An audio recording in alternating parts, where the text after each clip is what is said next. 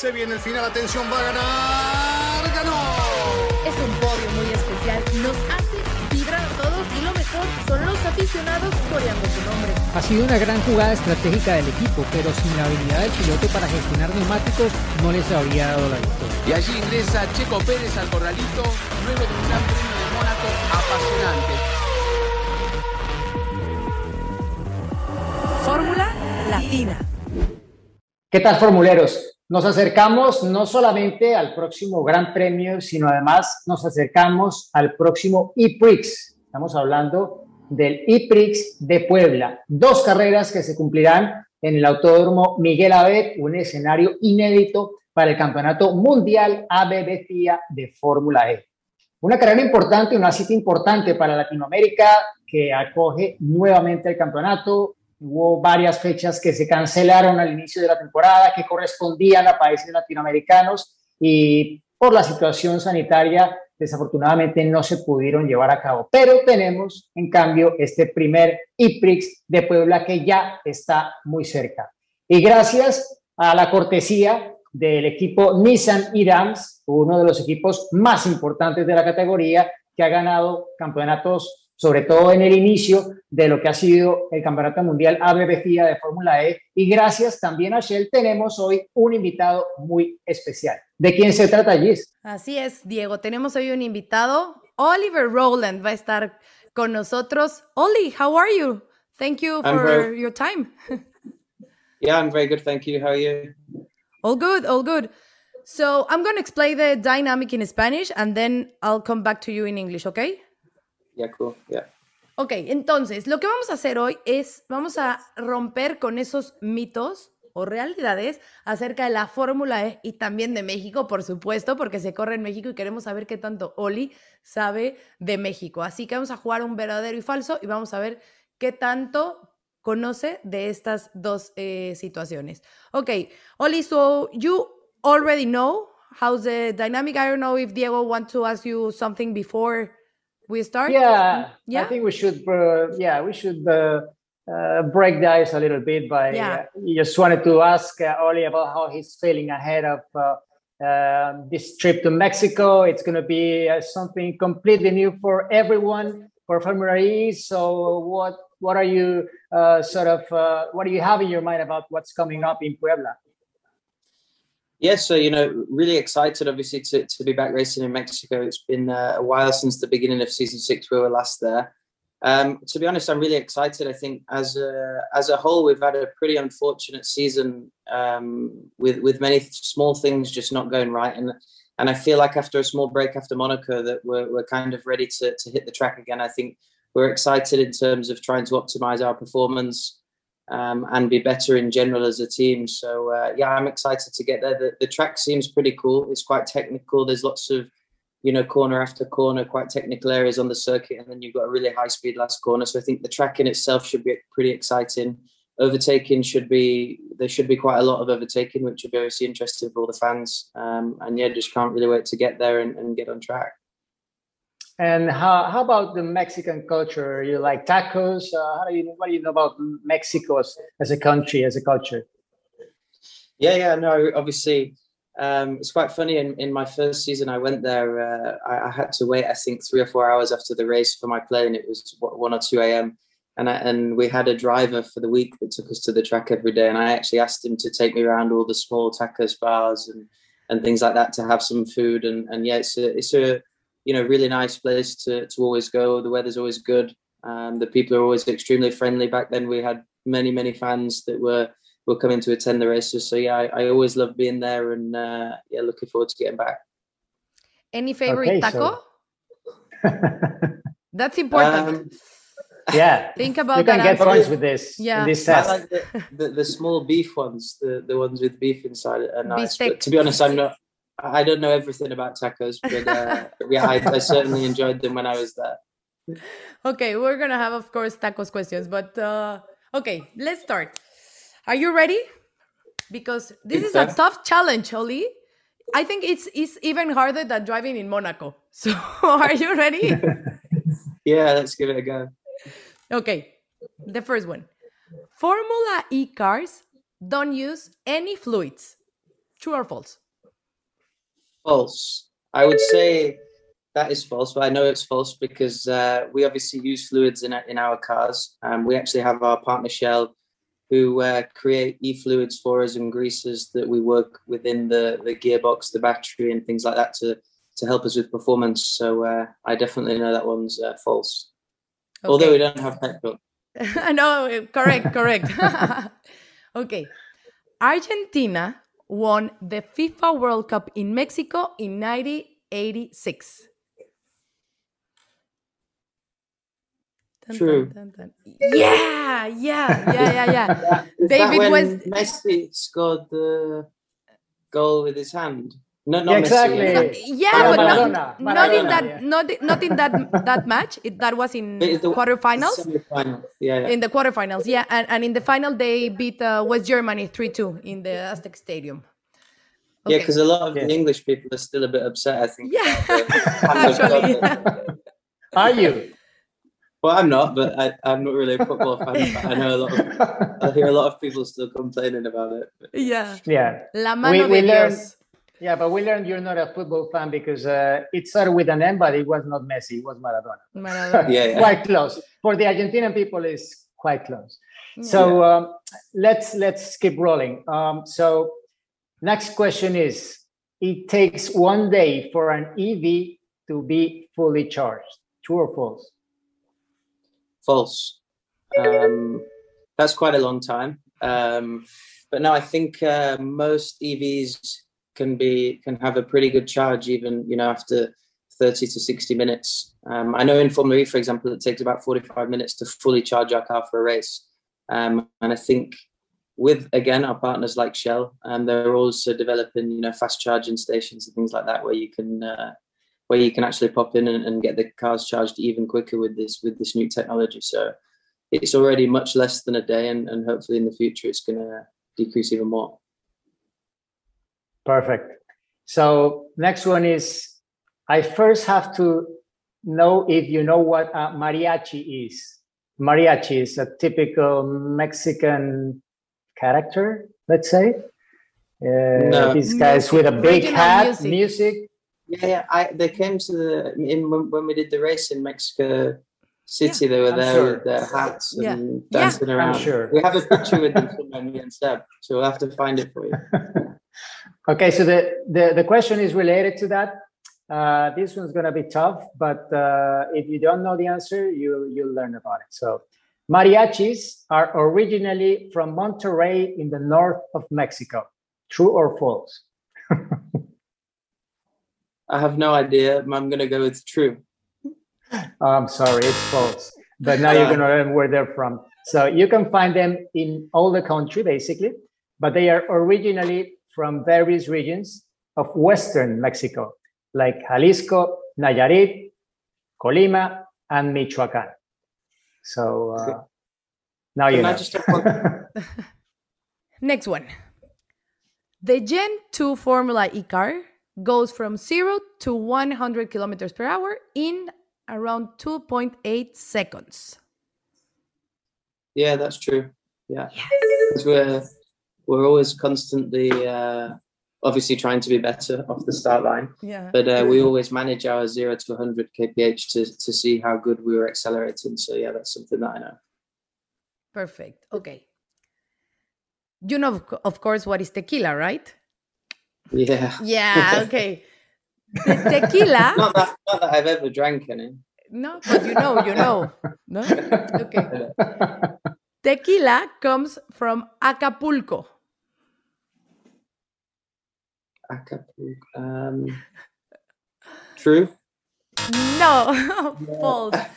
Acapulco is a city where one of the most famous beaches in Mexico is located, and the tequila is only produced inside the state of Jalisco and in some municipalities in Guanajuato, Michoacán, and Nayarit, and Tamaulipas. And Okay. to be clear, any agave based distilled spirit outside of those regions are called mezcal. You know, of, of course, about also mezcal, right? Or no? No, never- Haven't heard about no. it? Okay. So that's the main tried it. difference between tequila and, and mezcal, where it comes from. You'll have to bring me some next week. Okay, will do Yeah. for sure. I hope the team doesn't kill me, but for after the race, of course. Yeah. After, after the, the race, yeah, yeah, for the celebration, hopefully. on yeah. Sunday. Yeah, yeah, yeah. Okay, so next question is going to be quite easy for you because you must uh, know about this guy called uh, Sebastian Buemi. So the question is Sebastian Buemi is the Formula E driver with the most victories, true or false? True. I Exactly, think it's true. 13 yeah. victories. Yeah, I know he's a pretty tough competitor anyway. But yeah, I think he did a, he did a lot of winning in the past, so it's always a, a good benchmark for me as well to to be up against the best. You know. Exactly, and he's been in the series since since the very The first race. So uh, yeah. exactly. So next question is about Mexico. Obviously, um, in Mexico, people eat ant eggs, like the eggs from the ants, and they're called escamoles. Is that true or false? Um, I'm gonna go again with true because I went through twice. I'm gonna go with true. Yeah, true. It's called escamoles. Uh, I didn't or know that, Ant but- larvae, yeah, yeah. And it's a dish uh, native of uh, central Mexico. It was once considered a delicacy by Aztecs, which is a, a very ancient uh, culture in Mexico. And it's known colloquially as the Mexican caviar. So now you know. Yeah. It, it, uh, the taste is uh, buttery and nutty with a texture similar to cottage cheese. So it sounds good and it is good, so you must try it. Yeah, I you will should. I will. Remember that. Escamoles. Escamoles. Yeah. Okay. Perfect. Next one. This one is pretty easy. Formula E doesn't race at night. True or false? Doesn't race at night. It does race at night, so that's false. Yeah. Yeah, we uh, raced for the first time this season in, in Saudi Arabia, in, in Riyadh, under the lights, which was uh, it was pretty cool. Um, pretty cool experience, especially before the race. They didn't actually tell us, but they switched the lights off as a bit of a show. And we were all kind of sat in the car, like, I hope this is meant to happen, sort of thing. you definitely wouldn't want that to happen during the race. Anyway. But, uh, but yeah, that was a really cool experience, and hopefully in the future, you know, we can do more. Good. Okay. You're racing in Puebla. So, Puebla is known as the city of angels. True or false? Again, I'm not sure. I'll go with false. no, Is it true? it's true. It's true. It comes from the colonial era. The Spanish colonialists filled the streets of Puebla with a Catholic church after a Catholic church after a Catholic church. Actually, it's said that in Puebla, there is uh, a church for every day of the year. So that's why it's called City of Angels. Is there really? Yeah, there are a lot of churches in Puebla. A lot. How many people actually live there? Mm, I don't have that information, but I can look it up for you. It's, I've never been there, so I'm quite looking forward to it. So, yeah, it's, it's, it's really nice. Yeah, it's a, a really nice city. You you will like it. I, I'm sure about that. Yeah. Yeah, it's not as busy as Mexico City, Mhm. of course, because that's quite a, the, one of the busiest cities in the world, I Yeah. imagine. Yeah. Okay, so let's go for the next question. We're into Formula E again, and it's a technical one, but an easy one, which uh, I'm sure you know. So Formula E uses three different tire compounds at each race. True or false? False. Yeah, in every I, maybe everybody doesn't know, but in, in Formula E, we, we have a, a tire for all conditions. Um, so we don't actually swap between dry and rain. So uh, yeah, we try and do that to maintain sustainability. We we don't use many sets of tires in the season at all. So uh, yeah, actually Michelin produce a, a really good tire for us, and it's uh, usable in all conditions. And actually, the performance and and the durability is actually very high. So it's it's part of our push to be sustainable and and you know have uh, have sustainable things in Formula E, I guess. And it's actually, I guess, even less tire sets this year per weekend relative to the past, doesn't it? Yes, and this this season, I think if it's a single race, we get six tires in total, so one and a half sets, and then for a two race weekend, like in Mexico, we get eight uh, eight tires in total, two sets. Per, so basically one set per race, but you have to do free practice, one and two qualifying, and both races with two sets of tires. So it's uh, it's a lot of driving, but to be honest, they do a really good job with the tires. That's great. Uh, quite unique about Formula E. So now let's get into the uh, Mexican culture. I mentioned uh, some minutes ago the Aztecs, this very ancient uh, culture from Mexico. So the question is, uh, the Teotihuacan pyramids were built by the Aztecs. True or false? false. Yeah, yeah, you got it. So yeah. when the Aztecs arrived at Teotihuacan, the pyramids were already there. So okay. scientists haven't found who were the original inhabitants of this incredibly complex metropolis. Which uh, did you visit them when you were no. in the Mexico no. Mm. Well, you should. You should. Yeah. Yeah. Yeah. Yeah, it's absolutely. just like it's one hour away far, from yeah. Mexico City, so you should do it. No, definitely. Yeah. yeah. Okay. You're going doing good. You're doing good. We're almost done, but okay. Formula E cars and electric vehicles can be driven in the rain. True. True. Yeah, of yeah. course. You know, we, we had a few races. I think actually the first race was in season five in the rain. It didn't rain for like four and a half, five seasons in Formula E. And, and since then, I think we've had two or three wet races. But yeah, I think well, obviously, if you build a car for the road, you, you you have to be able to drive it in the rain. You know, you can't just leave it at home if it's raining. So, uh, so yeah, I think nowadays the technology and everything's pretty safe for electric. Okay, so the Moctezuma revenge in Mexico is just a myth. Uh, you know what is the Moctezuma revenge or not? No. okay, the Moctezuma revenge is when uh, tourists they go to Mexico and they suffer diarrhea when they consume food that they don't often eat. So is that uh, is is that a myth? Is just a myth or it's true? Uh, true, I guess maybe. That truth that is a myth or true that is real? I don't know. True that it's real.